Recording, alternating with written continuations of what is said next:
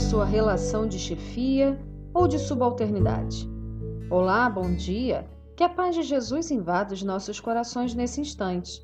Sou Melissa dos Santos e começa agora mais um podcast Café com Espiritismo.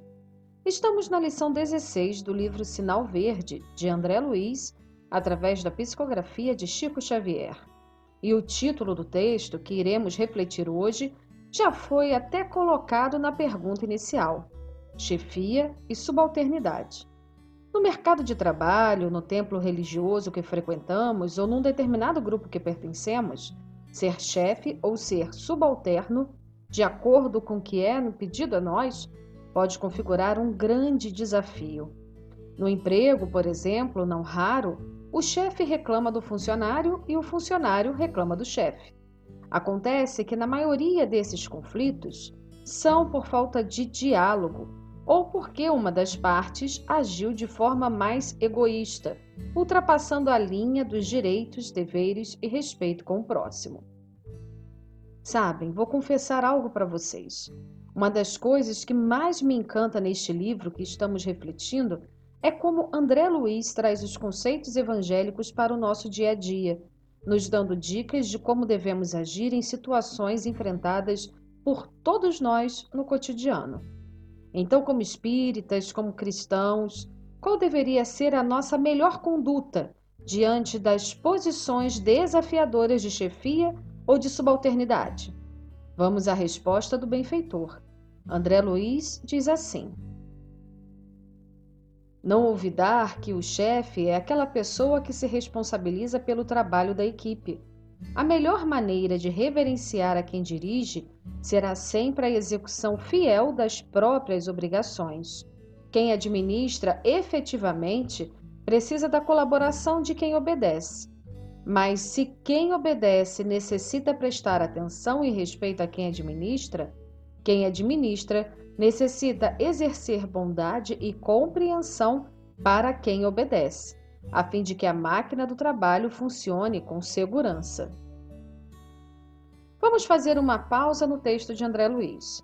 Interessante perceber que o benfeitor começa destacando que o chefe é aquele que tem a responsabilidade do trabalho da equipe, e entender isso é realmente fundamental. Hoje em dia, no mercado de trabalho, existe até uma diferenciação entre chefia e liderança.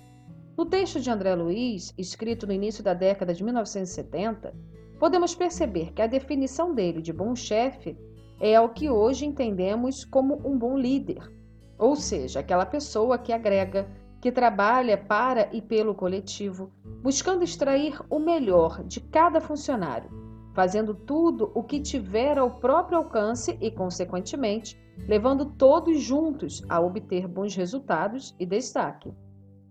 Um bom líder é paciente, respeitoso, humilde, entende e abraça os problemas na vida de um funcionário, ajudando na solução quando possível. Tem compromisso e disciplina. Ele consegue passar para a equipe o que ele é compartilhando com todos as congratulações pelo trabalho bem executado. É aquele ser humano colocado em situação de comando que consegue fazer isso de tal forma que encanta e exemplifica para todos ao redor. Mas até mesmo o melhor dos líderes precisa da colaboração de bons subalternos, pessoas que entendam que obedecer determinadas ordens não as deixam inferiores, que façam isso com vontade, também sendo pacientes, respeitosos, humildes e compromissados na posição que ocupam. Na verdade, chefia e subalternidade muitas vezes é uma questão de perfil. Mesmo assim, se refletirmos bem em nossas vidas, nos alternamos, muitas vezes, entre essas duas posições. Por exemplo, se eu exerço um cargo de chefia na empresa em que trabalho, posso ser subalterno no templo religioso que frequento. Por isso é muito importante sempre nos lembrarmos que, em ambos os casos que possamos nos encontrar, temos que buscar dar o nosso melhor. E continua André Luiz. Orientar é devotar-se. Aquele que realmente ensina é aquele que mais estuda. Um chefe não tem a obrigação de revelar ao subordinado os problemas que lhe preocupam o cérebro, tanto quanto o subordinado não tem o dever de revelar ao chefe os problemas que porventura carregue no coração. André Luiz foi bem direto nesse texto, elencando situações que possam causar rupturas ou agregamento. Às vezes, nossa relação com o outro, seja chefe ou subalterno, é realmente mais profissional. E não podemos exigir que o outro seja um amigo forçado, digamos assim. A base de um bom relacionamento é sempre o respeito. E se no trabalho ou em um determinado grupo a situação está ruim, vale refletir até que ponto nós não fomos os responsáveis por isso ou tivemos a nossa parcela de culpa. E principalmente pensar no que podemos fazer para tentar melhorar a situação. Sei que, se tratando de mercado de trabalho, muitas vezes estamos em uma função ou emprego que às vezes nem gostamos ou que nos deixam infelizes.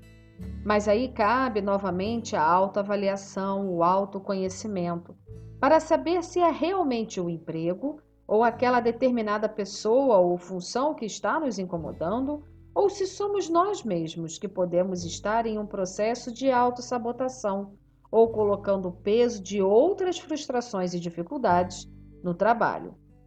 É justo e é válido querermos sempre o melhor para nós, mas que possamos fazer isso com a lente do amor e da paz. Outro ponto importante é a prece. Você costuma orar antes de começar a trabalhar, por exemplo?